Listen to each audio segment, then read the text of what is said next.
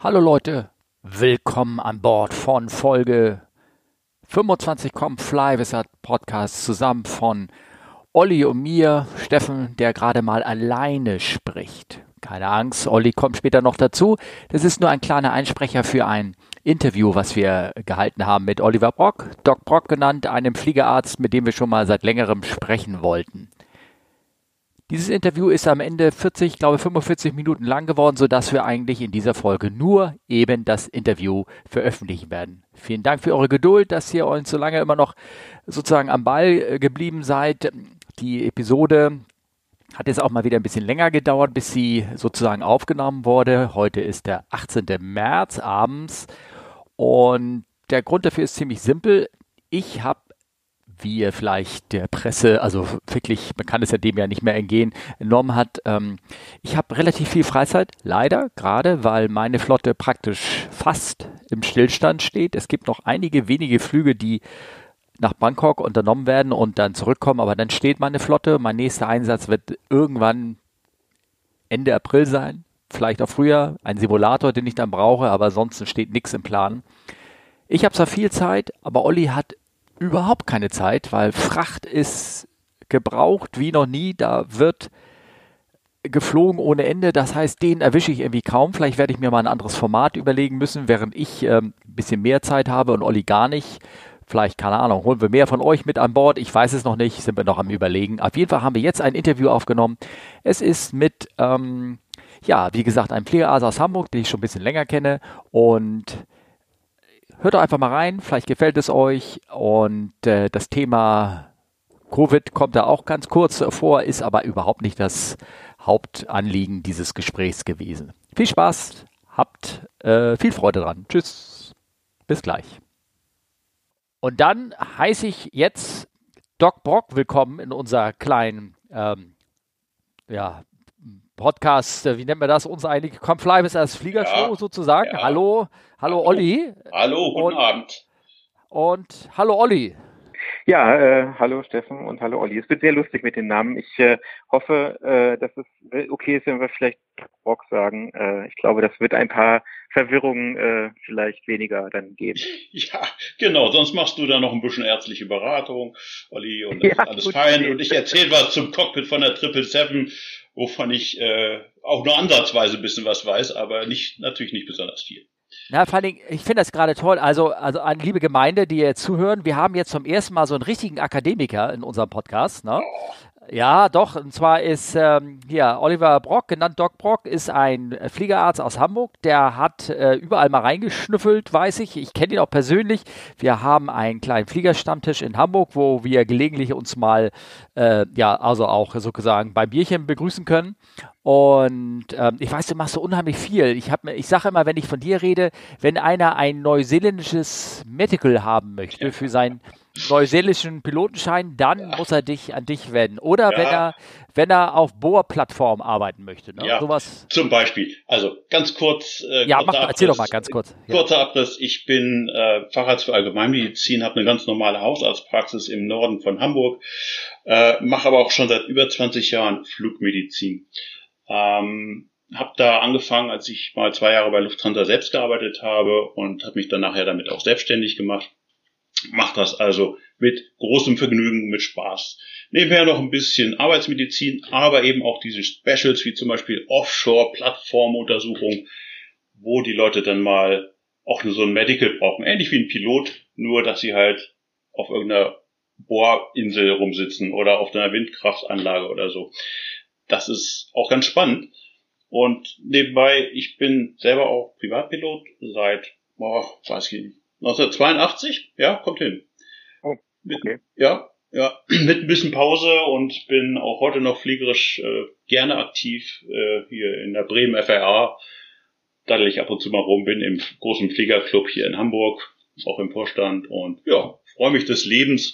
Zum eigenen Flieger hat es leider noch nicht gereicht, aber man muss ja noch Ziele haben.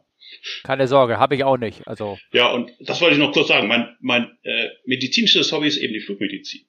Und deswegen habe ich mich da auch so ein bisschen mehr noch mit befasst und habe dann eben nicht nur die Zulassung für europäische Medicals, sondern auch noch für australische und für neuseeländische Medicals gemacht. Das hat sich zufällig ergeben. Aber okay. ist interessant und spannend, auch die Systeme zu vergleichen. Das ist ähnlich wie zwischen verschiedenen Fluggesellschaften oder Management-Optionen, äh, ähm, was die Sicherheitsdenke äh, angeht oder so. Das ist bei den verschiedenen Ländern und Kontinenten tatsächlich auch ein bisschen unterschiedlich. Mich würde eigentlich nur interessieren, wie oft kommt denn so ein Neuseeländer zu dir hin oder ein Deutscher hin und will in Neuseeland fliegen? Ja, öfter als man denkt.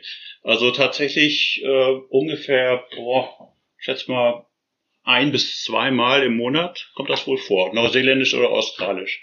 Das sind manchmal ähm, Leute von dort, die zum Beispiel ähm, einen Hubschrauber auf einer VIP-Yacht fliegen. Diese Yacht liegt halt zufällig gerade im Mittelmeer und der braucht neuseeländisches Medical. Also ist für ihn kürzer natürlich, kurz nach Hamburg zu fliegen, ah. Medical machen und wieder zurück. Ja, es ist dekadent, aber es ist tatsächlich so. Ja, und läuft halt dann. Ja. Und äh, ich habe aber auch einige Deutsche, die dann in Australien oder Neuseeland entweder fliegen lernen wollen oder auch einen Job kriegen. Ich habe auch schon jemanden gehabt, eine aus äh, österreichische Fluglotsin, die dann nach Australien gegangen ist, um dort Flieger zu lotsen. Ganz spannende, ganz spannende Schicksale dabei. Ja, hört sich jetzt nicht so schlecht an, also Elbert, ne? Ja, aber vor allen Dingen, du bist ja vor allen Dingen bei uns hier in den Podcast reingekommen, weil du uns natürlich so ein bisschen unseren unfachmännischen Geschwafel über Fliegerärzte und wie wir mit denen umgehen, so ein bisschen zugehört hast. Das hat dir wahrscheinlich so, so ein bisschen in die Magengrube gedrückt und hast dann auch gleich Kommentare geschrieben ähm, weil du uns interessanterweise ja auch zufällig gefunden hattest. Mhm. Fand ich sehr auch spannend, weil ich hab, wir haben ja nie darüber geredet, dass, obwohl wir uns persönlich kennen, dass wir diesen Podcast machen. Und, äh, und dann, hast, dann haben wir gesagt, wir müssen mal mit dir reden. Und ähm, vor allen Dingen, ich glaube, als wir damals da, ähm, als du, du, dich da reingegrätscht hast, war das, ja, diesen leider traurigen Fall von dem German Wings Crash, dem mhm. Suizid sozusagen. Ja. Und ähm, und äh, was das bei uns in der Pilotengemeinde ausgelöst hat, da die ganzen Regelungen, die ganzen Änderungen, die da passiert sind, mhm. ähm, dass wir so ein bisschen gesagt haben, okay, jetzt ähm, wird man noch so, wird man noch so ein Vertrauen zu seinem Fliegerarzt haben, wenn der jetzt noch versucht, seine Psyche zu durchleuchten und daraus irgendwas, was man ja dann nicht so, so handhab ist. Ne? Also wenn ich, wenn ich mhm. einen falschen Herzping habe oder ein Blutwert kaputt ist, dann kannst du sagen, hier guck mal. Aber wenn du jetzt irgendwie denkst so, ich bin komisch und mir geht es nicht so gut und ich bin gar depressiv, ähm, mhm. äh, wie, wie begegnet so ein Fliegerarzt diesem Vertrauensverlust vielleicht, der, der, den man so als Pilot haben könnte? Das Wesentliche ist im Grunde genommen, dass man so ein bisschen auf beiden Seiten glaubwürdig ist. Das heißt, der Pilot hat seine Erfahrungen im Cockpit, äh, in der Regel natürlich immer mehr. Und wer schon ein paar Jahre dabei ist, hat schon mehrere hundert oder tausend Flugstunden auf dem Buckel. Und das merkt man auch. Wenn ein Flugschüler kommt, ist es ganz anders. Der weiß von nichts, der weiß auch nicht die Belastung im Cockpit, was auf ihn zukommen kann. Auf der anderen Seite als Fliegerarzt ist es immer gut, wenn man selbst auch viel geflogen ist. Entweder selbst geflogen oder mitgeflogen im Cockpit, ist auch immer eine gute Idee. Aber die äh, Glaubwürdigkeit kommt im Grunde genommen so ähnlich zustande wie durch das Vertrauen zwischen normalem Arzt und normalem Patient. Hallo? Ja, ich ja. bin noch da. Genau, super. Ja, das heißt, man lernt sich kennen am Anfang und auch wenn ich einen neuen normalen Hausarztpatienten habe, dann muss man sich erstmal ein bisschen beschnuppern, gucken, komme ich mit dem klar, kann ich dem Dinge anvertrauen? Ist das mein Typ oder habe ich bei dem ein komisches Gefühl? Das trifft übrigens auf beide Seiten zu. Ja. Also auch Piloten sind am Anfang reserviert, natürlich. Und nachher, wenn man sich so ein paar Mal gesehen hat und kennt, äh, klappt das zunehmend besser und man erzählt sich immer mehr auch vertrauliche Dinge. Und das bleibt auch vertraulich. Das möchte ich nochmal ganz klar betonen. Ich mache das jetzt über 20 Jahre und ich habe alle drei Systeme kennengelernt. Das heißt, ich habe noch die Vor-JR-Zeiten kennengelernt. Steffen kennt das noch. Ja, ja, genau. Ja. Und dann kam JR und dann kam EASA mit diversen Iterationen, gesetzestechnisch. Und es wurde immer strenger, immer mehr reglementiert. Früher gab es das Medical auf dem Blatt Papier, konnte man mit Schreibmaschine tippen, wenn man Lust hatte. Und heute müssen wir über ein bestimmtes Programm direkt online den ganzen Kram ans LWA übermitteln. Das ist halt der Gang der Dinge. Ähm, Wenn man aber das Menschliche nicht außer Acht lässt und ein bisschen mehr mit dem Piloten auch mal besprechen kann als nur die Blutwerte oder die EKG-Kurve, dann muss ich sagen, hat man eine gute Basis, um miteinander auch in schwierigen Situationen klarzukommen. Schwierige Situation heißt, dass man auch manchmal dem Piloten dann sagen muss, du pass mal auf, hier dein Blutdruck entwickelt sich nicht gerade vorteilhaft. Mhm. Klar. Ja, ähm, äh, das ist bei der Erstmessung zu hoch über den Limits. Und ja, da sagt man, okay, ich messe das jetzt nochmal halbe Stunde später oder einen Tag später oder zwei Tage später. Wenn das immer noch zu hoch ist, muss man sagen, okay, äh, wir reden jetzt mal hier nicht als Fliegerarzt und Pilot, sondern als Hausarzt und Patient. Und dann erkläre ich, der Blutdruck ist nicht gut, wenn er zu hoch ist, weil das, das und das. Das ist bei euren Triebwerken ja genauso. Da habt ihr bestimmte Limits, die kann man kurz mal überschreiten, aber dauerhaft ist das eben nicht so gesund. Und genauso ist es im Grunde genommen in der Medizin. Wir versuchen dann langsam uns ranzutasten und mit Information für Verständnis zu werben. Mhm. Okay. Und da kommt einem natürlich als Fliegerarzt ganz gut zu, zu Passe, auch wie bei euch im Cockpit, die Erfahrung. Ja, wenn man ganz neu ist, ja, dann weiß man einfach noch nicht, dass es anders ist als bei normalen Patienten. Die kommen, weil sie leiden. Der Pilot will was haben von einem, damit er weiter leiden kann im Cockpit. Ja. ja ähm, ähm, also es ist eine umgedrehte Fragestellung. Also manche normale Patienten äh, sind kränker äh, oder andersrum gesagt, tun kränker, als sie eigentlich sind. Ja. Bei Piloten ist es umgekehrt. Leider Ach, sehr oft. Komisch. Ja. Ja. Also es gibt ein paar Leute, die sind einfach relativ krank, aber sie tun immer so, als ob sie gesund sind, weil natürlich der Job dran hängt, das Geld klar, verdienen, die Familie und so weiter. Und wenn man da so ein bisschen sich langsam rantastet und versucht, äh, auf eine Ebene zu kommen, kann das sehr, sehr gut klappen. Ich habe mehrere Beispiele im Kopf, wo ich auch durch diese vertrauensvolle Zusammenarbeit den Piloten wirklich vor sehr schweren Konsequenzen bewahren konnte. Ich will, es ist jetzt keine Werbung, ich will mir das nicht als äh, Lorbeeren irgendwo anheften, will ich wirklich nicht. Aber wäre der nicht zu Medical gekommen, hätte er ein Problem gehabt. Du meinst medizinisch? Ja. Ja, okay. Mhm. Genau. Ja. Medizinisch. Natürlich musste er dann erstmal rausgenommen werden. Natürlich konnte ich ihm dann nicht sofort das Medical ausstellen. Und es mussten weitere Aktionen diagnostisch und therapeutisch erfolgen. Aber unterm Strich nachher ist das alles super gelaufen. Okay.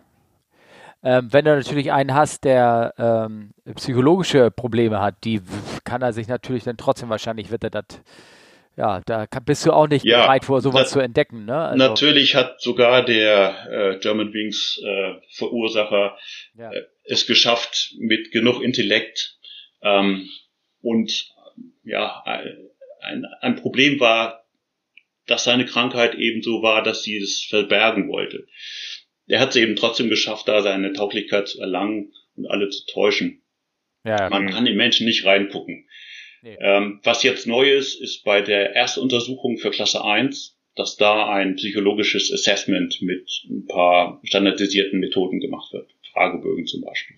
Ach, okay, das wusste ja, ich nicht. Das, das ja. ist neu. Ja, also selbst wenn man jetzt nicht bei der Airline das große Assessment macht, sondern irgendwo privat CPL oder was machen will, dann muss bei der Erstuntersuchung tatsächlich so ein Assessment mitgemacht werden. Nicht durch einen Psychologen, aber durch ein standardisiertes Instrument, Messinstrument. Werden okay. diese Daten dann alle ans LBA weitergegeben und dort dann sozusagen hoffentlich sicher gespeichert? Nein. Also oder kannst du, behältst du Daten zurück oder kannst du oder musst du nur Zweifel melden oder wie, wie funktioniert das? Also es gibt bestimmte Mindestuntersuchungsinhalte, die sind abhängig von der beantragten Tauglichkeitsklasse und von, mein, von dem Alter des Piloten. Mhm. Das heißt, und von bestimmten Zeitabläufen. Also alle so und so viele Jahre brauche ich eine Audiometrie, alle so und so viele Jahre brauche ich ein EKG, ähm, Urin brauche ich jedes Mal beim Berufspiloten, genauso wie eine Blutabnahme mit bestimmten Parametern. Ähm, die muss ich zum Teil übermitteln. Also ein EKG muss ich übermitteln, genauso wie den Antrag, den der Pilot immer unterschreibt, muss jetzt auch übermittelt werden ans LBA, von beiden unterschrieben wo dann drin steht, ja, ich habe keine Vorerkrankung. Unterschrift, Datum, Wurf. Mhm. Ja, das muss jetzt gleich online immer äh, hochgeladen werden als LWA, da liegt es dann. Diese anderen Sachen, Audiometrie, die Werte muss ich übertragen, genauso wie die vom Sie-Test. Ähm, psychologische Test-Assessment werden nicht übertragen ans LWA. Da gibt es im Moment noch keine Bedingung für. Was kommen wird, wahrscheinlich nächstes Jahr, ist die europäische Datenbank für Medicals, Klasse 1 Medicals und Klasse 3, also Fluglotsen Medicals. Und das heißt, ähm, jeder, der irgendwo ein Medical kriegt, ähm, landet in einer, Euro einer europäischen Datenbank, wo dann drin steht, war da und dort, dann und dann zum Klasse 1 Medical, Ergebnis fit. Ja, hat's Medical bekommen. Okay. Oder eben auch nicht fit, unfit. Und damit will man eben den Medical Tourismus verhindern. Ähm, ähm, okay. Auch in Zeiten des Brexits, ich meine, geht das auch, die, die, Engländer waren doch immer federführend bei der medizinischen Sache, so ein bisschen, ne? oder? Täusche ich mich da? Ja, die waren im Grunde genommen für die Liberalisierung immer gut zu haben. Das heißt, wenn es irgendwo darum ging, Standards äh, niedriger zu hängen, da waren sie immer ganz weit vorne. Ja, im, im, Gegenteil, im Gegensatz zum Beispiel zu den ähm, östlichen Ländern der EU ja, die eben noch die alte russische Art drauf haben und ähm, ja, die waren immer sehr zentralistisch oder sind es immer noch zentralistisch und sehr strikt und starr. Wir haben also da immer große Zeitvorläufe, wenn wir irgendwas ändern wollen in diesen EASA-Regeln, in diesen Medical-Regeln. Ja, weil alle Member States müssen sich da halt einigen und das dauert ewig. Weil die einen sind ganz liberal, die sind jetzt aber bald raus und die anderen sind halt super streng. Sind die Gibt wirklich halt raus? Machten die Engländer dann wieder ihr eigenes Süppchen, oder? Ich vermute mal ja. Sie könnten theoretisch in der EASA bleiben, so wie Norwegen und Schweiz das ja auch sind. Aber ich könnte mir vorstellen, dass sie rausgehen, weil sie wollen eben unabhängig sein, frei und alles selber nochmal neu erfinden. Okay. Na, also ich bin immer auf diesen Kongressen und ja, da hört man dann immer so Stimmen von den jeweiligen Kollegen dort. Und ich denke mal, die werden wahrscheinlich über kurz oder lang aus der EASA auch rausgehen. Okay. Oh, na gut. Also äh, ich kann, ich habe auch nach Germanwings übrigens, ähm, ja? war ganz interessant. Ähm, also nochmal zu dem Unfall selber. An dem Tag, wo das passiert ist, ja. klingelte bei mir abends das Handy heiß. Ja, da waren RTL und ZDF und wir fliegen sie nach Mainz und wollen sie nicht ins Studio und irgendwas sagen dazu. Ja, ich habe einen Teufel getan. Natürlich habe ich da nichts zu gesagt. Das hat man ja erst viel später alles rausgekriegt. Ne? Und mhm. das, da habe ich mich also doch deutlich äh, bedeckt gehalten. Da, da kann man nichts sagen in so einem frühen Stadium, wie immer bei solchen Sachen.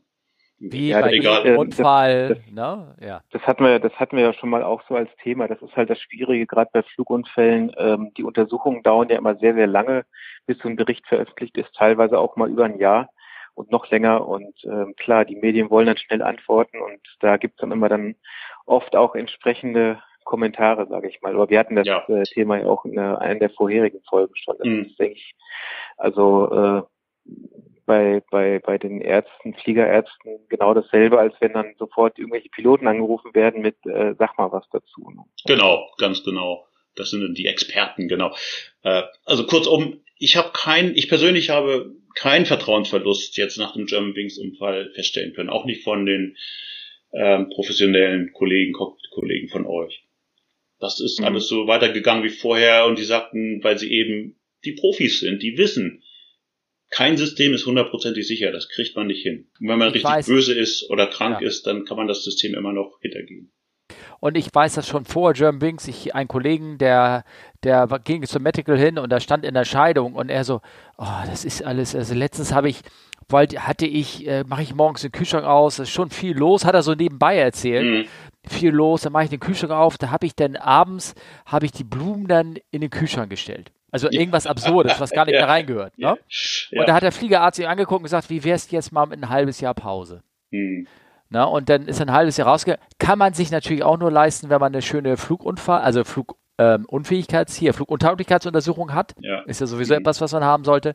Mhm. Die hat er dann auch vollumfänglich ausgenutzt, aber so, also das ist so zum Vertrauen des, des ja. Fliegerarztes. Ne? Ganz genau. Und so läuft es im Idealfall auch. Also ich habe wirklich viele Piloten, sowohl gewerblich als auch private, da bin ich der einzige Arztkontakt überhaupt, sonst gehen die überhaupt nie zum Arzt. und nehmen unsere Untersuchung immer gleich als Anlass für ein Checkup auch gleich. Dann machen sie ein bisschen mehr mhm. Blutwerte und noch eine Ergometrie dazu oder eine Lungenfunktion, was sonst immer nur bedarfsweise ist. Das finde ich klasse. Wenn das so läuft, finde ich es richtig gut. Ist es, denke ich, wie du eingangs gesagt hattest, das, das Vertrauen muss halt beidseitig sein. Also ähm, ähm, so als Geschichte mitbekommen, ähm, beim Fliegerarzt wird ja immer gefragt, äh, ja, äh, ich sag mal, Nikotin-Alkoholkonsum ist ja auch ein mhm. heißes Thema. Äh, wie viel trinken Sie? Ja, ein bis zwei Bier unregelmäßig die Woche. Ja, mhm. lassen Sie das zweite Bier aber besser weg. Ähm, und ich sag mal, jetzt aus einer medizinischen Sicht äh, kann ich das nicht beurteilen, äh, aber wo man dann vielleicht der eine oder andere denkt, naja, was ist mein Konsum, äh, wie viel ist jetzt normal oder nicht, aber wenn es unregelmäßig ist, denken, glaube ich, die meisten, naja, also ja, das ist ja noch so ein Limit, wo es, wo man jetzt als normaler Mensch ja. sagt, das ist okay, aber dann, äh, also es wurde halt so der Eindruck äh, übermittelt unter dem Motto, naja, also äh, das ist jetzt kurz vor Alkoholismus, wenn sie das unregelmäßig machen.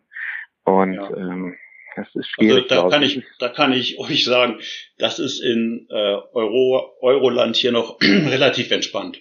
Da gibt's ja auf dem Formular nur die Frage, trinken Sie Alkohol? Wenn ja, wie viel? da kann man ja, ja anfragen, was genau. man will. Ja. Wenn man das gleiche Formular äh, für ein Medical in Australien ausführt, das sind ungefähr acht Fragen. Unter anderem, wie oft in den letzten drei Monaten konnten Sie sich nicht mehr erinnern, was die letzte Nacht passiert war. Oh. Okay. Okay. Das ist eine der Fragen. Die sind, gehen wesentlich mehr ins Detail. Und da muss man dann schon sehr konsequent schummeln, um da nicht aufzufallen. Äh, hm. Aber das, äh, man könnte man aber auch so vermuten, dass äh, jede, jedes, wie heißt es so schön immer, every warning sign has a story. Ne? Ja. Und ja. wenn die solche Fragen stellen, dann stellt sich auch, warum stellen die solche Fragen? Also. Genau. Oh. Gut, Australien, die haben eine andere Trinkkultur. Hm. Die trinken Angelsächsisch, ne? Anders, mehr, ja, ist so. Ja. Okay. Und äh, die haben auch äh, Ramp-Checks da für den Hausmeister, der irgendwie die Halle fegt, ja. Das okay. ist irre. Verstehe. Ja, ja, das ist ganz anders. Ähm, aber die Erfahrung des Fliegerarztes spielt eine große Rolle. Und natürlich erkennen wir auch Diskrepanzen. Wenn einer sagt, nein, ich äh, trinke überhaupt nichts, hat aber entsprechende Zeichen bei der klinischen Untersuchung oder bestimmte Blutbildveränderungen, dann werden wir dem natürlich schon nachgehen müssen. Klar. Na, also da, da gibt es einfach bestimmte Dinge, die man äh, ja, dann matchen. Das muss, muss matchen. Ja, ja, klar. Aber wir haben ja aber auch äh, Drogenkontrollen, ne? Mhm. Ja, gehen wir zum nächsten Thema rüber. Ja. Ne? Wir haben ja auch Drogenkontrollen, also von der Seite, also Alkohol- und Drogenkontrolle heißt es ja bei der Polizei. Und ähm, ich kenne auch einige Kollegen, die da auch schon reingegangen sind und am nächsten Tag dann ein Gerät, also was, ne, bevor vor dem Einsatz RAM-Check nanntest du das. Ja, ne? Also genau. ne, das haben wir auch bei uns in der Firma, wurde eingeführt. Seit German Bings vor hatten wir das nicht. Da mag man sich auch rüber streiten, ob das so korrekt war. Ähm, auf jeden Fall wurde ja im Zuge von German Bings ja nicht nur ähm, generell Alkohol- und Drogenkontrollen nach Zufallsprinzip eingeführt, also dass wir äh, in ein Röhrchen pusten müssten, und wenn das irgendwie anschlägt, dann wird äh, genauer nachgeprüft, was, ähm, wie viel Wert hatte er denn noch, als er jetzt hier zur Arbeit gehen wollte. Aber es sollen ja auch so ähm, nicht nur Drogen, sondern auch Psychopharma und sowas ähm, ähm, kommen, wie Psychopharmakas getestet werden. Wie, wie, wie kann man das testen? Oder, ist es, steht das noch an oder steht das nicht an? Oder? Das könnte sein, dass das noch kommt, ja. Das ist aber dann ähm, wahrscheinlich auf EASA-Ebene geregelt. Das diskutieren die im Moment. Das ist mein letzter Stand. Ähm, firmenintern können die natürlich machen, was sie wollen. Aber äh, offiziell ist das jetzt noch nicht ähm, Gesetz. Wenn einer natürlich wirklich auffällt, äh, dem der Crew auffällt oder so, das gibt's ja auch schon mal, dass dann der FO sagt, äh, das ist mir zu heiß, ich sag da jetzt mal draußen Bescheid, weil der alte doch irgendwie doch ein bisschen torkelig ist. Ja, Dann, aber das ist ja ähm, nur Alkohol, ne? Oder? Das ist nur Alkohol, ganz ja, genau. Ja, klar. Ja. Ne? Aber wenn das jetzt negativ ist und der torkelt immer noch, dann wird man auch nochmal den trotzdem rausbitten und noch eine Blutabnahme machen auf Medikamente, Schlafmittel, diese ganzen Sachen. Ähm, kann man das und, denn, kann man dann feststellen, wenn ich jetzt, sagen wir mal, so ein äh, Psycho aufhelle, also ich kenne mich da absolut nicht aus, ne? wenn ja. diese Medikamente, die Depressive, wenn man depressiv ist, äh, nehmen kann, kann man die einwandfrei feststellen oder gibt es ja. so, das ist das, was ich von Kollegen immer höre, so, ja. ah, nee, aber du kannst auch morgens deinen Rosmarin-Tee mit einem Schuss Ingwer getrunken nee. haben und dann... Nee, nee, nee, nee. Das, so, sind, okay. das sind das sind Bluttests, die wirklich sehr, sehr spezifisch sind. Man kann sogar ähm, die Art des äh, Beruhigungsmittels feststellen. Also keine Ahnung, ob das jetzt Oxazepam oder Diazepam war zum Beispiel. Kann man alles feststellen. Das braucht natürlich eine Blutabnahme. Die, die Schwierigkeit, Entschuldigung, wenn ich mal einhake, ist, dass bei uns zumindest die Drogenkontrollen halt mit diesem äh, Speicheltest gemacht werden. Aha. Und, ähm, das ist natürlich eine ganz interessante Nummer, weil da, so sagt man zumindest sogar, äh, Vic Vaporub am Vorabend anschlägt. Ne? Ja, ja. Das ist, muss halt schnell gehen. Ne? Und mhm. ähm, man kann die Leute auch pinkeln lassen, so wie bei der Verkehrskontrolle. Nachts, Samstagnacht, mhm. wo sie die jungen, äh, jungen Menschen in den aufgetunten Kisten rausziehen und die mal pickeln lassen, ob da eben auch irgendwas drin ist, Amphetamin oder LSD oder sonst was. Das kann man alles dann im Urin feststellen. Mhm. Das müssen natürlich alles valide Methoden sein. Ja, ich glaube, aber noch, bei uns noch, lange, lange Diskussionen, weil dieser Speicheltest halt nicht unbedingt so die ja. hochprozentige äh, gute Trefferqualität hat. Ja. Äh, genau, aber ich wollte dich jetzt nicht äh, unterbrechen. Nee, es ist ja in Ordnung. Es gibt eben verschiedene Anlässe und man muss ja auch immer sagen, ähm, in der Rechtsprechung hat sich durchgesetzt, dass, ich rede jetzt zum Beispiel auch mal von Lkw-Fahrern oder so Berufskraftfahrern, wo im Grunde genau das Gleiche zutrifft äh, wenn der am Wochenende äh, ein Joint raucht, kann er das machen. Er ja. darf bloß nicht, er darf bloß nicht im Dienst beeinträchtigt sein. Er darf keine Reste mehr drin haben im Blut oder irgendwie beeinträchtigt Moment, sein. Moment, darf ich das auch? Nun ja. Solange du keine Probleme hast und alles irgendwie äh, so, so happy ist. also ich weiß ja, dass die Kollegen, äh, dass die Kollegen, die neu, die neu anfangen dürfen, hm. äh, die müssen eine Haarprobe angeben. Und ich meine, da ist der, das THC ist das, ne? Das ist doch, den Wert kann man doch noch wochenlang später feststellen, oder nicht? In der Haarprobe, ja, richtig. Ja, genau, richtig. Ja. ja, aber da kann man eben auch Kokain und so. Aber das ist schon sehr, sehr aufwendig und äh, da muss genau die Probenentnahme richtig gemacht werden. Das ist schon wahnsinnig aufwendig. Okay. Das ist jetzt aber bei euch firmenintern, muss man dazu ja. sagen. Okay, ja, ja, stimmt. Okay, hast recht. Ja, ähm, genau. Das macht äh, der kleine äh, Charterer in Papua-Neuguinea garantiert nicht. Und leider passiert deswegen natürlich öfter mal was. Oh. Oder in den USA. Da, wirft, da ist ja normal, dass die alle Lase lang irgendwas einwerfen und dann auch tatsächlich äh, unter Drogen fliegen. Das, das ist, ist jetzt kein Vorteil, oder? Frag nur vorsichtig, also weil wir, da, da, hören ja vielleicht Leute mit oder irgendwie sowas. Oder? Ja. Also bei Jamaican Airlines, da kann ich mir das vielleicht vorstellen, aber. Ja. Ich weiß nicht, vielleicht gelingt die eine oder andere Landung da ein bisschen besser dass man ein bisschen ja, okay. entspannter ist und nicht so ins Pumpen kommt kurz ja. beim Abfangen. Ja. Sondern ein bisschen ich erinnere mich, relaxer Ich erinnere mich nur an, die, an, die, an, die, äh, an diesen schönen Film äh, Flight mit Denzel Washington. Ne? Der hat das Ding doch auch nur vernünftig runterbekommen, weil er völlig zugedröhnt war. Ja, ja, ja, ja, ja, genau. Schönes Ding. Ja, das ist richtig. Äh, spannend ist es dann ja auch immer nur mal so als kleine Anekdote. Ich, ich habe ja auch, auch schon als Passagier oft bei euch hinten drin gesessen, also nicht bei euch persönlich, aber so insgesamt. Ja. Und wenn das dann extrem richtig schwieriger äh, Anflug war, weil es unglaublich turbulent war und der Wind genau von der Seite kam und böig war und so weiter. Und dann auch noch ein Go-Around, weil das nicht stabil war und nochmal gelandet. Habe ich alles schon erlebt. Und dann manchmal steht einer von euren Kollegen in der Cockpit-Tür beim Verabschieden. Wirklich mit schweißnassen Hemd, ja. Da denke ich über, boah, der arme Kerl, der hat jetzt richtig für sein Geld was getan. Wahnsinn. Wahnsinn. Und dem, dem gebe ich natürlich auch noch ein nettes Kompliment an mit beim Rausgehen. Mhm. Ja, logisch. Ja, okay, gut, das war so eine Frage, die uns auch so ein bisschen am Herzen lag, so mit mhm. dem Speicheltest, ob das denn geht. Wobei ich glaube, wenn der positiv irgendwie anschlägt, dann das nächste, was du als Pilot machst, du gehst hin und gibst eine Blutprobe ab, ne, damit das ja. irgendwie aus dem Weg geräumt Dann geht's wird. weiter und dann gibt's ja. ja dieses tolle Anti-Skid-Programm bei euch, was ja. ihr natürlich dann auch noch in Anspruch nehmen könnt, was leider natürlich nicht jede Airline hat. Ja, schon gar nicht genau. die kleinen. Ja. Aber das ist eine schöne Sache. Ja, genau. Und es wird auch relativ häufig übrigens in Anspruch genommen, habe ich gehört, ah, von meinen okay. Lufthansa-ärztlichen Kollegen. Ah ja, okay. Mhm. Das ist ja gut, gut zu hören. Ja.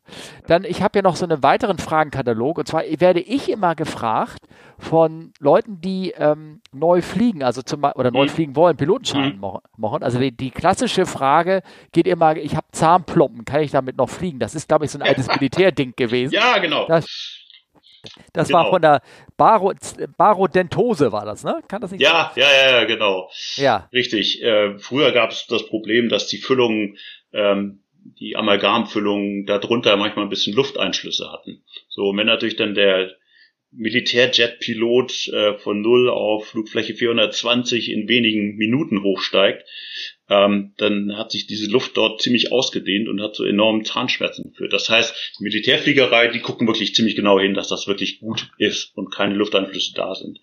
Aber in der zivilen Fliegerei, dank Druckkabine, alles nicht so das Thema. Genau, da, so erkläre ich das auch immer. Das ist, äh, das ist so ein altes Militärding und überhaupt. Genau, genau.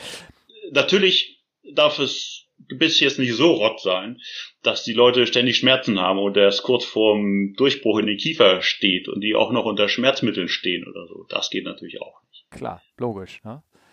Ja, das muss man dazu sagen. Ne? Ja, ich habe hier ein, ein Nachbarskind in der Nähe gehabt, der hat keinen Geruchssinn äh, mhm. gehabt. Mhm. Und äh, hat ihm der Fliegerarzt, äh, du kennst ihn auch, der Hamburger, der hat gesagt, nö, kann er, kann er, ohne Geruchssinn kannst du fliegen. Also das geht, jo, ne? Das stimmt. Ja. Ich wüsste jetzt nicht, wo man das zwingend braucht. Es ist, wenn nichts passiert, hat man höchst die, die Ausdehnung von menschlichen Gasen in der Kabine, vielleicht auch im Cockpit. Äh, da tut das ja nicht weh. Und ansonsten ist es natürlich nicht schlecht, wenn man äh, es ist besser, sage ich mal, wenn man noch einen, einen, einen Sinn mehr hat, den Geruchssinn. Falls man doch mal irgendwas Verkokeltes riechen möchte, irgendwelche Kabelschworen oder irgendwelche, was durch die Aircondition durchkommt oder so, dann ist das sicherlich nicht schädlich. Ist, ist, der, ist der Geruchssinn vielleicht auch so geeicht, dass man Rauch trotzdem immer riechen kann? Immer, das kann man ja wirklich extrem gut riechen, Rauch. Ja, wegen, ja, und ja. Kannst, kann das sein, dass einer, der nichts riechen kann, trotzdem Rauch riechen kann? Oder wenn der Nerv ja, ist, kann, ja, er, kann er nicht ja, riechen, oder? Kann sein, weil wir nämlich auch tatsächlich, man glaubt es kaum, mit der Zunge riechen. Ah, okay. Ja, da gibt's ganz hinten auf der, auf der Zunge gibt's auch noch so ein paar Papillen, die können also tatsächlich auch noch ein bisschen, äh, nicht nur schmecken, sondern auch noch ein bisschen riechen, in Anführungszeichen.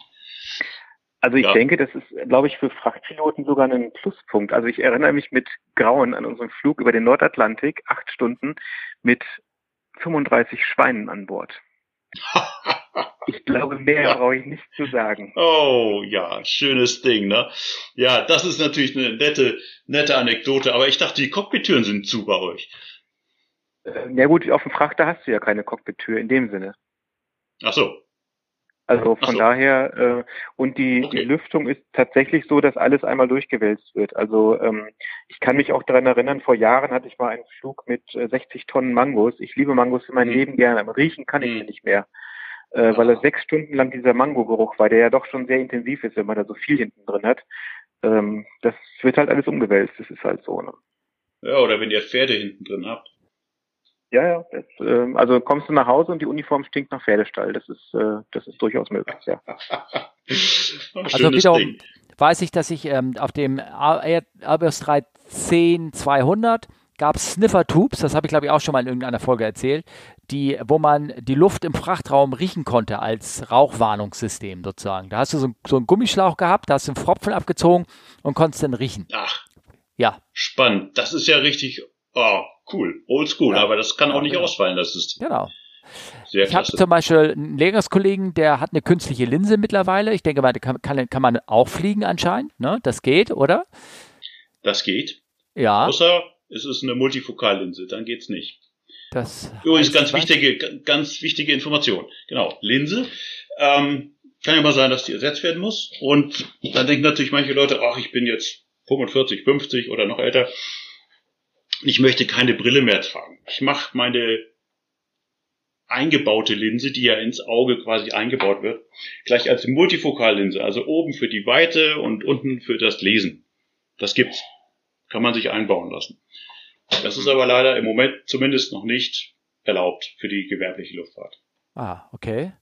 Auch Lasern ist ein Problem, ne? War doch auch so. Da musst du bis ein halbes Jahr raus, ne? Oder wie so? Nee, das ist vorbei. Also da kann man äh, nach dem, äh, nach den Regularien kann man tatsächlich theoretisch schon am nächsten Tag fliegen gehen. Ist natürlich nicht sinnvoll, weil sich da immer noch ein bisschen was tun kann. Also man empfiehlt jetzt so mindestens zwei, drei Wochen warten, dann nochmal zum Augenarzt gucken, gibt es da Veränderungen und dann geht's aber gleich weiter. Das ist okay, das nicht mehr so schlimm wie, ja, das ist nicht mehr so schlimm wie früher.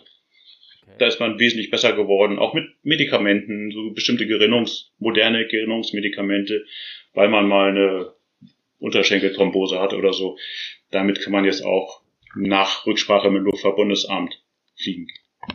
Dann habe ich mal einen Unfallbericht gelesen, da flog ein, ein Co-Pilot mit. Äh, ich weiß nicht, ob man das äh, diesem Unfall, dieser Tatsache auch zugeschritten hat. Der war, der hatte, ich glaube mittlerweile nennt man das irgendwie Ommel, ne? so eine Ausnahmegenehmigung. Der durfte mit Farbblindheit fliegen. Geht das? Mit, also ich werde auch häufig gefragt, ne? Farbblind, also ne, Rot-Grün-Schwäche. Geht ja, ja, äh, korrekt heißt das Farbsinnstörung. Farbblind ah, okay. ist so gut wie keiner. Die meisten haben nur eine Einschränkung, also ihr könnt ja, das nicht so ja, gut erkennen. Ja, es gibt unterschiedliche genau. Abstufungen. Ja, genau. Äh, Farbsinnstörung. Und ähm, ja, man kann mit einer Farbsinnstörung fliegen, fragt sich nur was. Das heißt, für Privatpiloten gar kein Thema. Der kriegt eine Auflage ins, ins Medical, da steht dann VCL drin. Und VCL heißt ähm, ähm, dass er also nicht bei Nacht fliegen darf, zum Beispiel. Mhm. Ja. Und das OML, was du eben meintest, OML, ja. Ja, das, das ist, ist der muss, das ist für alles mögliche andere, also wo man nicht alleine fliegen darf. Ja, sowas war das. Okay, ja, ja. Hatte. Okay, genau, da, ja, ja. da darf halt nicht alleine fliegen. Oder da steht er drin nur als äh, äh, ja, jedenfalls oh, nicht alleine. Ja, ja, ja genau. genau. Ja? Ne? genau. Okay. Wie äh, ist es eigentlich mit äh, Diabetes? Ähm, darf man da eigentlich, äh, das ist schwieriger wahrscheinlich, ne? Ähm, ist schwieriger. Also für Klasse 2, auch wieder für die Privatpiloten, gar kein Problem. Da gibt's ein, äh, die können bestimmte Medikamente nehmen. Das ist auch immer eine Art Sondergenehmigung. Das, die müssen regelmäßige diabetologische Kontrollbefunde bringen. Die müssen häufiger zum Medical. Ihr wisst ja, äh, als Privatpilot bis 40 braucht man, wenn man nichts hat, nur alle fünf Jahre zum Medical. Nur alle fünf Jahre. Ihr müsst ja jährlich hin oder ja. noch öfter, je nachdem. Äh, manchmal auch halbjährlich, wenn ihr alleine Passagiere fliegt über 40. Lebensjahr. Wenn ihr über 40 seid, alleine, zum Beispiel Rettungshubschrauberpiloten, müssen alle halbe Jahre kommen, wenn sie über 40 sind. Gut, das war okay. bei uns mal auch so, ne? Also genau. Mhm. So, und ähm, das ist ähm, halt wirklich Oh, da hustet jemand. Ja, das war ich. Ja, äh, das ist jedenfalls entspannter geworden.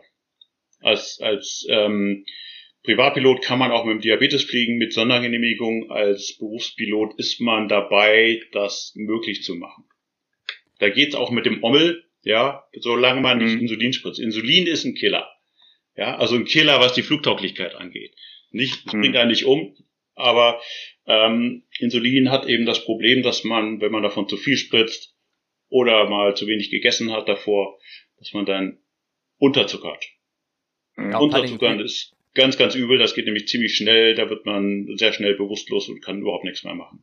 Ja, vor allem, wie willst du dir bei e-, eventueller Turbulenz oben was spritzen? Geht ja gar nicht, ne? Das geht Oder? nicht, nee. Nee, aber äh, Spritzen ist doch nicht das Problem. Die müssen aber zumindest noch einen Traubenzucker irgendwie essen können.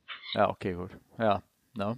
Also ich hatte einen Kollegen, der hat äh, also nicht nur dieses ähm, äh, Lifestyle-Zöliakie oder Zölo, ich kann das nicht aussprechen. Zöliakie? Zöliakie, sondern der hatte, der hatte also ähm, wirklich eine, eine richtig strenge ähm, hier Glutenschwäche sozusagen. Mhm. Und auch da war das überhaupt kein Problem. Also wenn der Arzt hieß, kannst du sicherstellen, dass du kein, kein Weizen oder irgendwas äh, zu dir nimmst? Sagt er, ja klar, habe ich. Und dann damit war das Thema. Genau. Also was, was, was in der Flugmedizin immer so eine Red Flag ist, das ist diese sogenannte Sudden Incapacitation.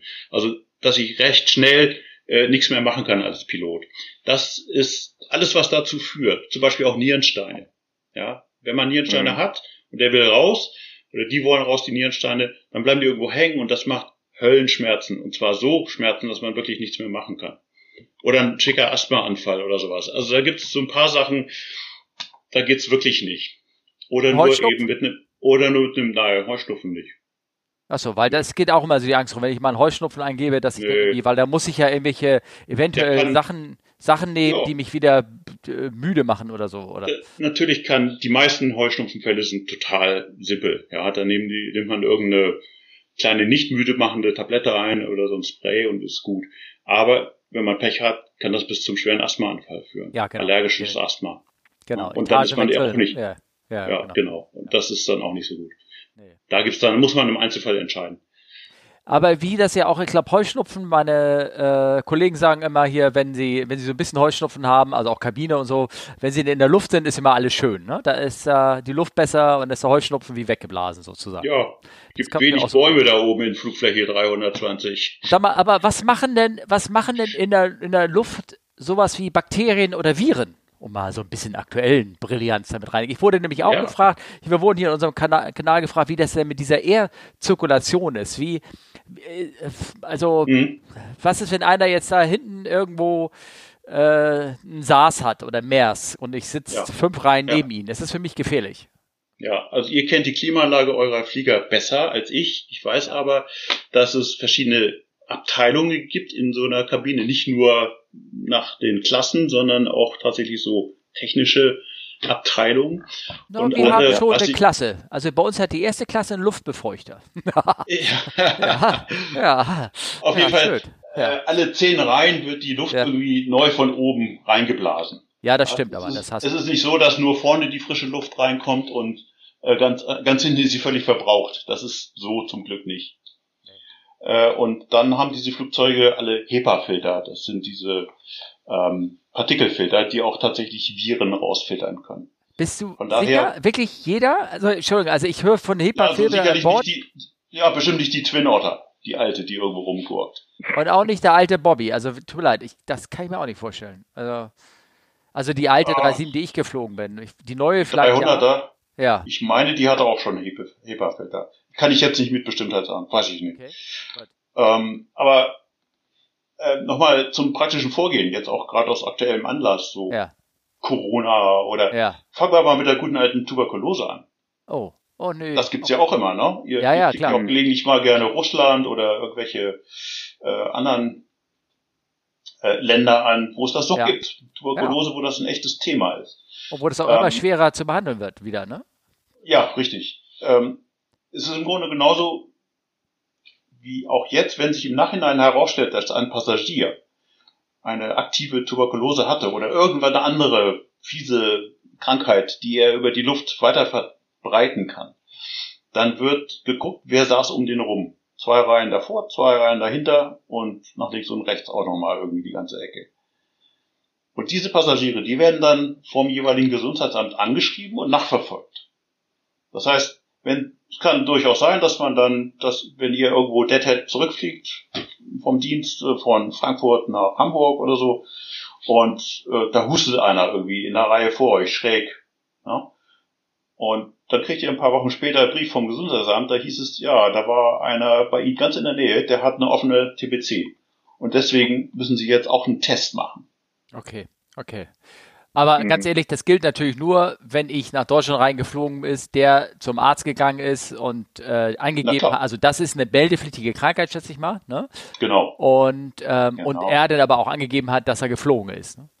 Ja, genau. Wenn das alles nicht natürlich. passiert, dann. Richtig. Dann ja. passiert auch nichts. Dann hat, ja, kann man okay. Pech haben, natürlich.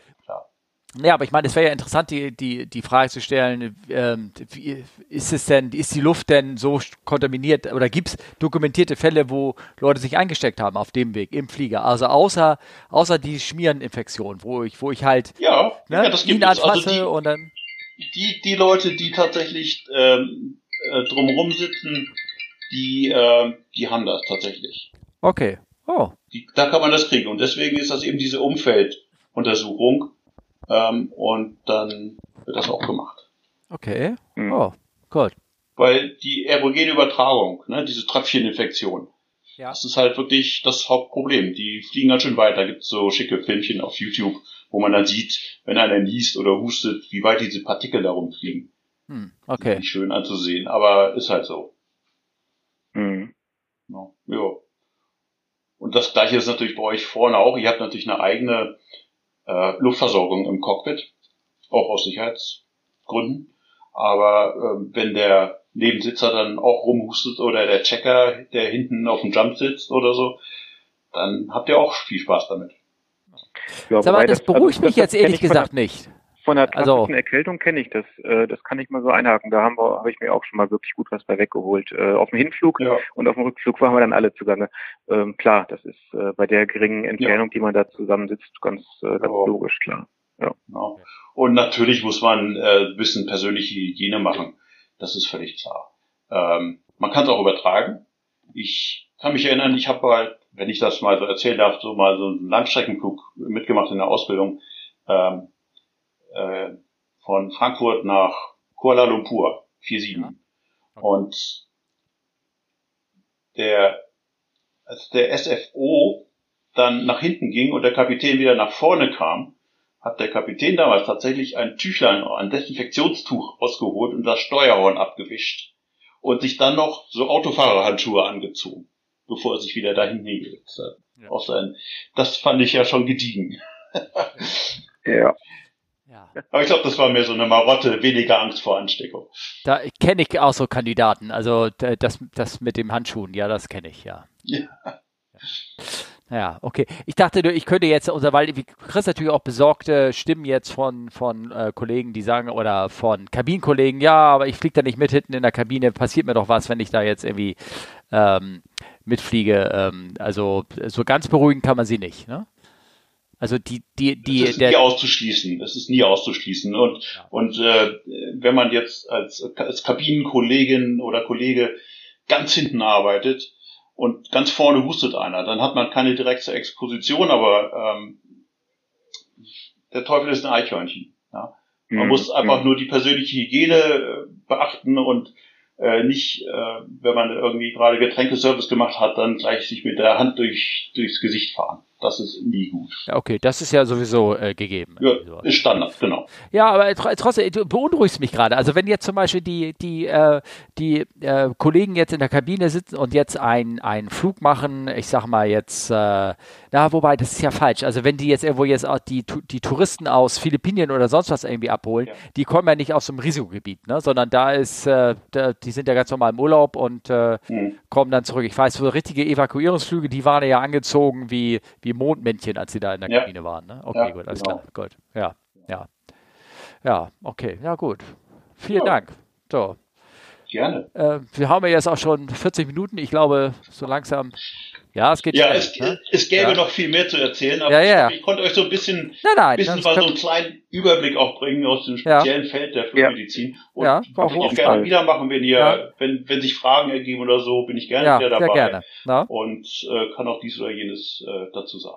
Nee, cool. Vielen Dank. Genau. Und äh, vielen, wenn Dank, ihr genau. natürlich Fragen habt, äh, äh, du bist nirgendwo irgendwo vertreten, so, so Twitter oder irgendwas. Ich glaube, oder, ich, ich glaub, wir, leiten, wir leiten es am besten weiter. Das ist, äh, ja, denke ich, am okay. einfachsten. Ja, genau. Mache ich denn. Schicke ja, ich dir Ich habe eine Website mit einer E-Mail. Äh, Ach so, aber, okay. Ähm, das äh, machen wir lieber nicht. nee, muss nicht. okay. Ja, okay. Also wer will, findet mich auch und ja. äh, kann mir Fragen stellen und das mache ich auch gerne. Okay. Ähm, ich habe also wirklich ein buntes Spektrum an Fragen schon gehabt in meinem in meiner Laufbahn da und kann zu fast allem was sagen. Es gibt ein paar Themen, da mache ich auch einen Zettel drum. Ja. ja weil mhm. die einfach nicht äh, wissenschaftlich zumindest umstritten sind. Ja. Wir reden gerne über kontaminierte Kabinenluft und solche Sachen. Ah, äh, okay. Also du meinst jetzt mit Öldämpfe, ne? Und sowas, ne? Öldämpfe, genau. Ja, ne? ja, ja, okay. Sowas. Das ist im Moment, äh, was heißt im Moment, das ist schon immer relativ umstritten. Und ähm, da habe ich auch schon Kollegen gehabt, die solche Fume-Events hatten und auch mich um Rat gefragt haben. Da gibt es festgelegte Verhaltensweisen mittlerweile von den Firmen, äh, wie man dann umgehen muss. Da ja, könnt ihr ja nochmal etwas erzählen generell, genau, wir müssen noch, äh, Steffen, anmerken, dass das natürlich hier ein, äh, ein Arztbesuch nicht ersetzt und einfach nur ein netter, der Hamburger, glaube ich, würde sagen, netter Schnack ist äh, über diverse Sachen und Themen. Also ähm, genau, also der Disclaimer quasi an dieser Stelle doch mal an die Hörer, dass wir hier zwar drüber gesprochen haben und alles, aber natürlich der Arztbesuch nicht zu ersetzen ist. Da sieht man ja genau. gerade, wie die Diskussion über diesen, über Corinna, wie der hier gerade hochschlägt und wie sich dann die Experten gegenseitig die, die Meinung am Kopf schlagen, ob das nun alles richtig ist oder nicht. Ne? Ja. Und dementsprechend muss das dieses Gespräch auch hier so behandelt werden, denke ich. Aber ich kann nochmal abschließend wirklich äh, allen Zuhörern, Zuhörerinnen sagen, wenn ihr Piloten, Pilotinnen, Flugbegleiter seid, äh, habt Vertrauen zu eurem Fliegerarzt. Äh, ja. Fragt ihn vor allen Dingen oder fragt sie. Fragt die Löcher in den Bauch, ja niemand mhm. muss äh, unbeantwortete Fragen haben, wenn er wieder rausgeht aus der Praxis. Ähm, und wenn der das nicht antworten will, ja, muss man gucken. Dann fragt man einfach nochmal beim nächsten Mal oder so. Ne? Ja. Und, und noch ein Tipp, noch ein Tipp, bitte nicht versuchen, ähm, beim Medical zu schummeln. Das ist eine ganz schlechte Idee. Wenn das auffällt, dann ist nämlich das vorhin genannte Vertrauensverhältnis erstmal deutlich angeknackst. Mhm. Ja. Ne? Also ich kann es verstehen, die Motivation ist immer da, aber äh, wenn das irgendwie dann doch auffällt, dann ist es nicht mehr so nicht mehr so schön okay. für keinen. Ja klar. No? Na? Super. Ja. Prima. Dann äh, Olli, vielen Danke, Dank Doc Rock, für deine Zeit. Gern geschehen. Und äh, wir sehen uns spätestens beim Stammtisch irgendwann. Ne? Ja, klar. Okay. Okay. Gut. Tschüss. Tschüss. Ciao. Hier bin ich wieder und mache alleine meinen Aussprecher zu dieser Folge. Ich hoffe, es hat euch gefallen, das Interview.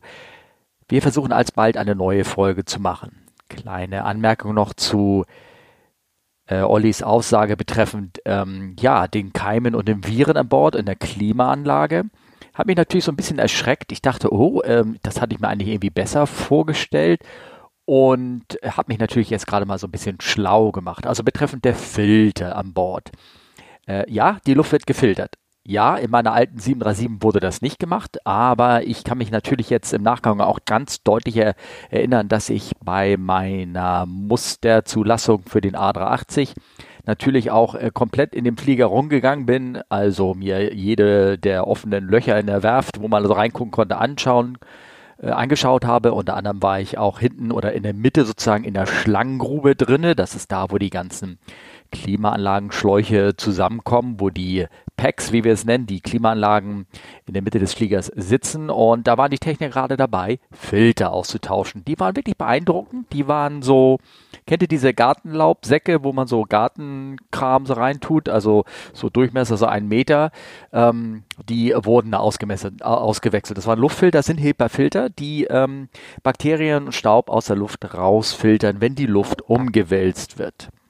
Diese Filter sind nicht klein genug, um Viren direkt rauszufiltern. Das schaffen die nicht. Da muss man ganz andere Filtersysteme einsetzen. Ich glaube, das gilt auch für Masken, aber da lasse ich mich belehren. Aber ich habe mir sagen lassen, so ein Virus, der fliegt ja nicht allein in in der, Luft rum, sondern der ist in der Regel an irgendwas gebunden. Tröpfchen, Staub, irgendwas klebt da dran.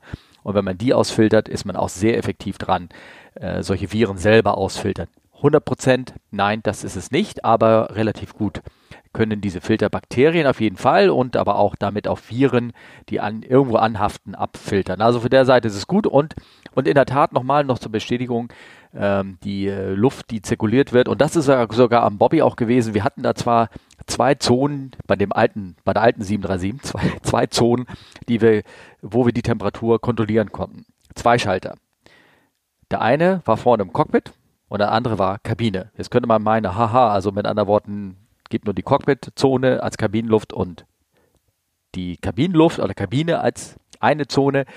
Aber dem ist ja nicht so, sondern ähm, die Zuführung der Luft führt ja über mehrere Kanäle ähm, über die ähm, ähm über die, die äh, ja über die Bins wird die Luft reingeführt und unten am Boden abgesaugt und das sind mehrere Zonen sozusagen, wo abgegriffen und separat entschleuchten dann wieder in den zentralen Mixer reingeführt wird und bei modernen Fliegern dann auch vorher gefiltert wird. Äh, bei größeren Flugzeugen, und da sind mittlerweile dann auch wirklich Zonen eingeführt, bei denen man separat dann noch die, die Temperaturen in dem Bereich ähm, kontrollieren kann. Also nochmal so als Nachgang und, ähm, und das mit dem, ähm, dass man natürlich, wenn man neben einem sitzt und oder vor einem sitzt oder hinter einem sitzt und der hustet da ganz gewaltig seine Tröpfchen raus, dass man dann äh, nicht davor gefeit ist, dann doch was abzubekommen. das ähm, war mir so schon bewusst, aber wie gesagt, ähm, mit äh, der Luft, mit dem Gesundheitsamt, das fand ich dann auch sehr spannend. Ich hoffe trotzdem, dass ihr trotzdem sozusagen immer noch in den Flieger steigt, äh, dass ihr ähm, vor allen Dingen uns auch immer noch gewogen bleibt und uns weiter zuhört. Und wenn ihr Fragen habt, ihr kennt das ja, ich versuche das mal wieder hier richtig zu buchstabieren, über Twitter at fragcfwu oder natürlich über E-Mail oder über die Webseite könnt ihr jederzeit ähm, ja, uns Feedback geben. Ich hoffe, die nächste Folge kommt alsbald und ich bedanke mich ganz herzlich für das Zuhören. PS Kleiner Nachtrag, den bin ich euch noch schuldig. Geschichten aus der Kabine, wie es so schön heißt. Was habe ich gerade gehört? Kollegen fliegen gestern. Flug zurück. Gäste, viele haben Masken an, sind ganz entsetzt, dass die Kollegen keine Masken haben.